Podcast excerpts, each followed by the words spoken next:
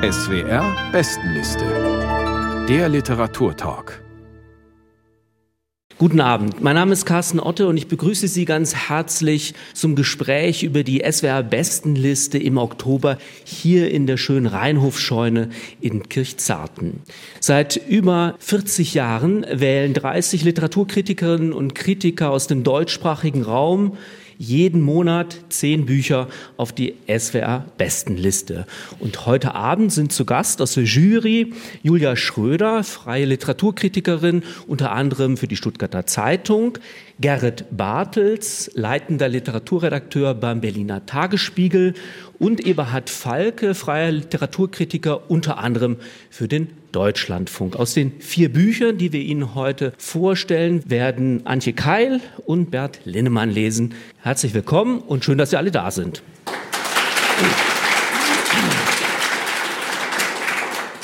Das erste Buch, über das wir heute Abend sprechen, kommt von Disha Philyaw. Church Ladies heißt das Buch aus dem Ars Vivendi Verlag. Es sind Erzählungen und sie wurden übersetzt von Elke Link und Sabine Roth aus dem amerikanischen Englisch ins Deutsche. Julia Schröder, so unterschiedlich die zumeist weiblichen Figuren auch sind, all die Protagonistinnen verbindet etwas in diesen Church Ladies. Was ist das? Ja, Disha Filion erzählt in diesen neuen Erzählungen von dem, was sie kennt. Das ist ihr eigenes Herkommen aus den schwarzen Communities des US-amerikanischen Südens. Church Ladies, der Titel deutet schon darauf hin, es geht vor allem um die religiösen Gemeinden, die bestimmt sind von der Interaktion zwischen den Church Ladies, die immer wissen, wie gutes Benehmen geht und wo Gott wohnt und wann man ekstatisch auf den Altarruf antworten muss, den Predigern, die zum Teil sich gar nicht so fromm aufführen, wie Gottesmänner das tun sollten, und den Töchtern vor allem dieser Frauen, den Töchtern, den Enkelinnen, den Nichten.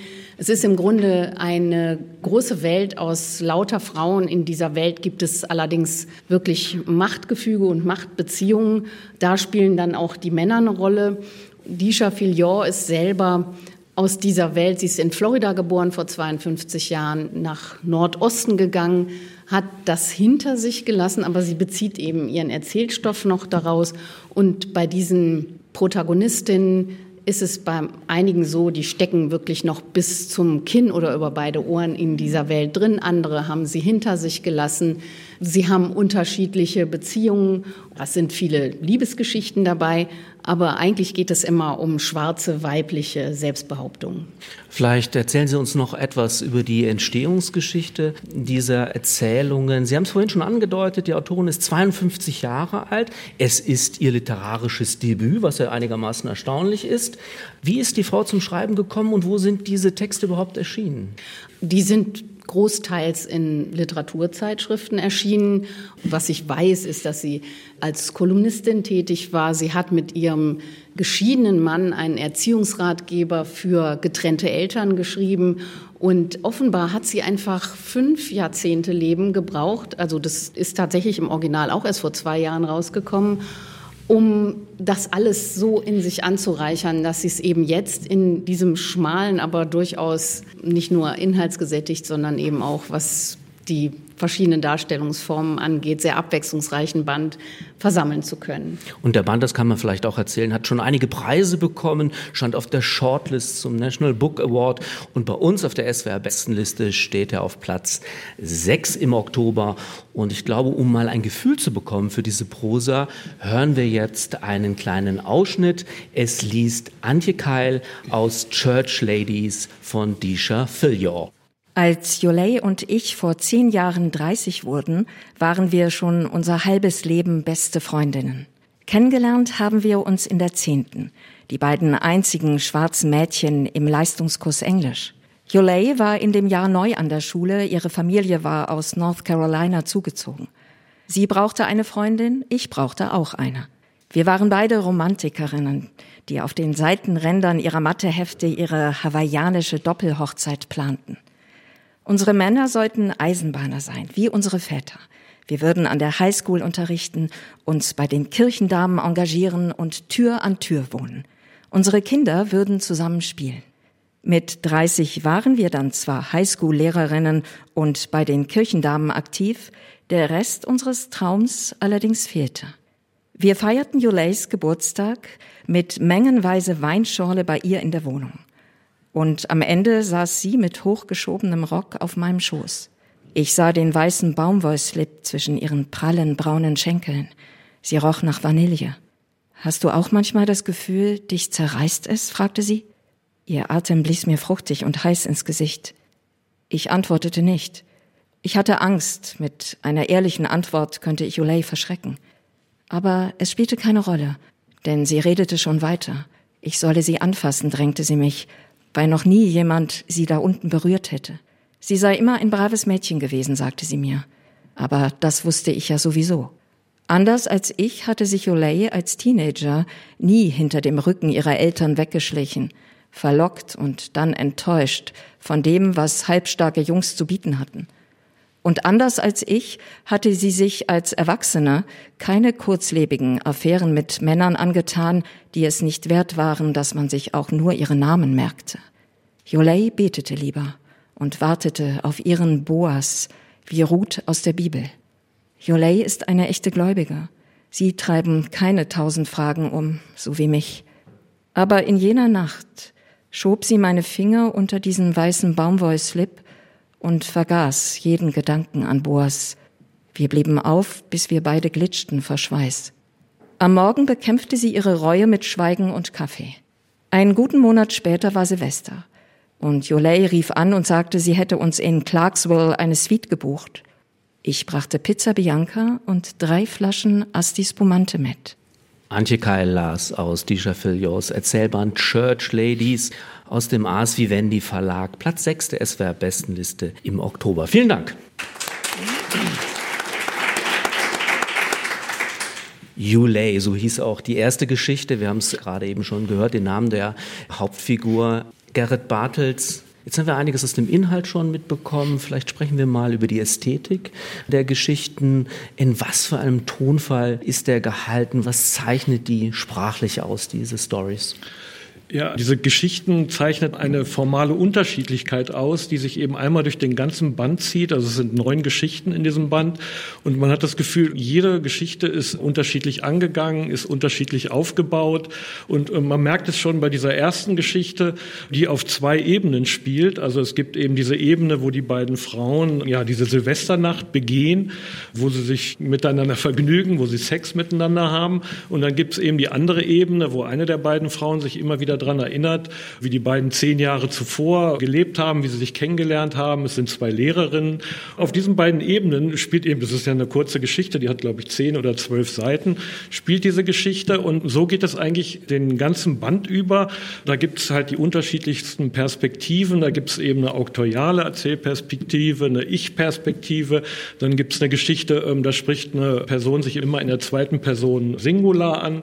Dann gibt es eben einen Leitfaden für christliche Ehebrecher. Also das ist einfach so tabellarisch praktisch aufgebaut mit 30 Punkten, wo es um ja, Religion geht, wo es um den Ehering geht, wo es um die Ehefrau geht des Ehebrechers. Das wird dann eben alles so im Einzelnen erzählt. Und dann gibt es wieder eine andere Geschichte, da schreibt eben eine Frau kurz vor der Beerdigung ihres Vaters an eine Schwester, die sie gar nicht kennt. Sie ist mit drei Halbschwestern, Schwestern aufgewachsen und kennt eben diese eine Frau, die möglicherweise Weise zur Beerdigung kommt, die wahrscheinlich ihre Schwester ist, die schreibt sie eben in Form eines Briefes an. Was da auch wieder ganz interessant ist, dass eben diesen Brief dann auch wieder diverse Dialoge auch mit eingebaut sind. Ja, das macht so ein bisschen die Faszination dieses Buches aus. Es sind wirklich unterhaltsame Geschichten, die mitunter auch eine Menge Humor haben. Also pointenstark sind sie ganz gewiss. Und das kam, glaube ich, auch in der kurzen Lesepassage Herr Falke raus. Ich falle mal mit der Tür ins Haus. Hat Sie der Band denn auch ästhetisch überzeugt? Bevor ich darauf antworte, das ist jetzt eine ganz unangenehme Schleife, die ich machen muss, aber man kann diesen Band nicht einordnen, wenn man ihn nicht von seiner Thematik her auch versteht. Und das Leitmotiv in diesen Geschichten sind ja die abwesenden Ehemänner, Väter, was übrigens auch in der Biografie der Autorin vorkommt. Sie ist eine Einzeltochter mit vier Stiefschwestern die alle vier verschiedene Väter hatten. Das heißt, mit anderen Worten muss man daran denken, woran liegt das eigentlich, dass diese Väter alle weg sind? Und das wird ja auch breit thematisiert. Das scheint eine Problematik afroamerikanischer Familien und Beziehungen zu sein. Und wenn wir an Toni Morrison, die Nobelpreisträgerin, denken, dann hat sie ja dafür auch mal eine sehr gute Erklärung gegeben, nämlich sie hat mal gesagt, die Sklaverei hat keine Familienstrukturen erlaubt. Die Leute haben natürlich Kinder gekriegt, aber jeder konnte für sich genommen als Ware wieder verkauft werden. Und sie leitet von daher eigentlich eine kaputte, um es jetzt mal ganz kurz zu sagen, Familienpsychologie für viele schwarze Menschen ab in den USA.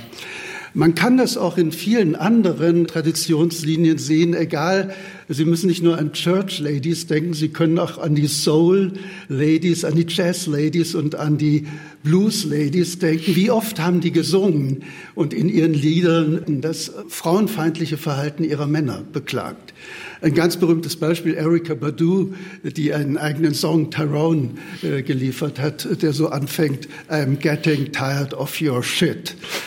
Und diese Traditionslinie, die muss man unbedingt sehen, um diese Erzählung zu würdigen. Und das macht sie auch ein bisschen interessanter als reine Stilfragen. Jetzt haben Sie aber trotzdem die Frage nicht ganz beantwortet. Ja, ich gebe sie natürlich hier in die Runde weiter. Äh, ich, ich, will das anknüpfen und sagen. Ich will die Chance der Antwort nicht verpassen, aber ganz kurz. Ich finde, drei oder vier dieser Erzählungen finde ich grandios. Von neun. Naja, das macht ja nichts. Die Autorin hat ja sehr daran gearbeitet und Sie haben ja vorhin gesagt, es ist ein Debüt. Das darf man nicht unterschätzen. Sie ist keine geborene Erzählerin. Und ich habe gelesen, sie ist auch schon an Romanversuchen gescheitert. Also von daher keine so schlechte Bilanz. Aber auf dieser Inhaltsebene müssten wir vielleicht auch nochmal, also wenn es um die abwesenden schwarzen Männer geht, wo eigentlich immer ziemlich schnell klar ist, warum diese Männer abwesend sind, weil sie nämlich abgehauen sind, weil sie gestorben sind, weil sie an Drogen zugrunde gegangen sind.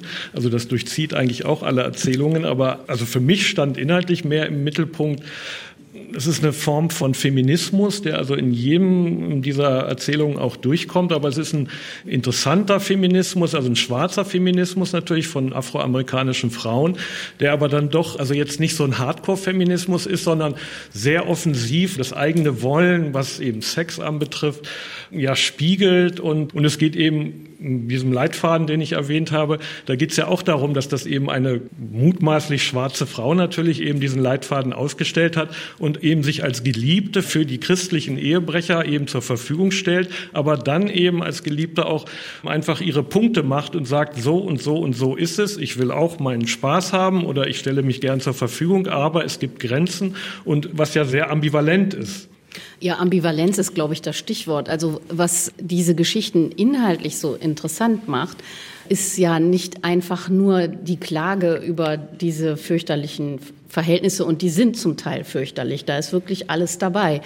Aber diese Frauen, die belassen es nicht dabei, sondern die behaupten sich trotz allem selbst die älteren und die alten Frauen, die ganz in eben so einem christlichen Welt- und Menschenbild verhaftet sind, die ihre Diskussionen mit Bibelzitaten führen, die machen das ganz selbstbewusst. Zum Teil sind die dann auch wieder so drauf, dass sie eben ihre Enkelinnen, ihre Töchter klein halten, sich vom Leib halten, frustrieren, vor allem damit die nichts Falsches machen, nicht dieselben Verletzungen erleiden müssen wie sie selbst. Aber bei all dem bleiben die eben nicht stehen, sondern es geht immer darum, wie man sich selbst behauptet und eben, wie Gerrit Bartels sagte, Spaß hat in einer Welt voller Widersprüche. Das ist unglaublich widerspruchsvoll und deswegen macht es so viel Vergnügen, das zu lesen. Es ist einfach unglaublich interessant. Also woanders ist eine Geschichte denkbar, in der wirklich die Leute jeden Sonntag in die Kirche gehen, wo der Prediger dauernd vorbeikommt, wo es diese ganz enge soziale Kontrolle gibt.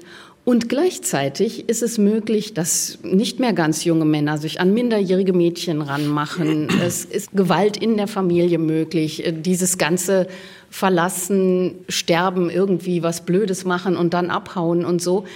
Das passt doch alles gar nicht zusammen. Aber da greift eins ins andere und das macht es so interessant, das zu lesen. So ging es mir. Noch eine interessante Polarität, die auch zeigt, dass das auch konzeptuell ganz gut durchdacht ist und eigentlich in der Länge der afroamerikanischen Literaturentwicklung durchaus seinen Platz hat. Church Ladies das hätte man ja übersetzen können als Betschwestern. Das hätte aber dem idiomatischen Gehalt des Originals nicht gut entsprochen. Aber diese Betschwestern, die gibt es. Denn sie stellen in der Familie einen Pol dar. Es gibt immer unter den Schwestern und in der älteren Generation ohnehin sehr gläubige Frauen, und die andere Seite sind die Frauen, die sich emanzipieren, indem sie Universitätsausbildungen machen, indem sie sexuell freizügig leben und so weiter und so fort, während die anderen sehr bibeltreu sind, auch als junge Frauen. Das zeigt eigentlich auch so ein Muster, das wir eigentlich von James Baldwin kennen, der sich ja als Predigersohn befreit hat von dieser Sphäre, dieser Trostsphäre der afroamerikanischen Community, für die ja teilweise die Kirche sehr wichtig ist. Und ein Teil dieser Frauen oder die Mehrzahl sogar, die befreit sich auch davon. Nur ein paar Schwestern bleiben sozusagen übrig auf dem Beet Chaimül. Ich würde noch ganz gerne einen anderen, sagen wir mal, kulturellen Echoraum aufmachen. Die Geschichten haben mich erinnert an eine US-Fernsehserie namens Greenleaf, die in den Vereinigten Staaten recht prominent ist. Und die spielt auch in einer schwarzen Baptistengemeinde. Und es geht ähnlich wie in diesen Geschichten drunter und drüber, vor allem in sexuellen Dingen. Ist Gut und Böse hier nicht manchmal auch ein bisschen plakativ gegenübergestellt? Also es ist eigentlich immer ziemlich klar, wer die Guten sind und wer die Bösen sind.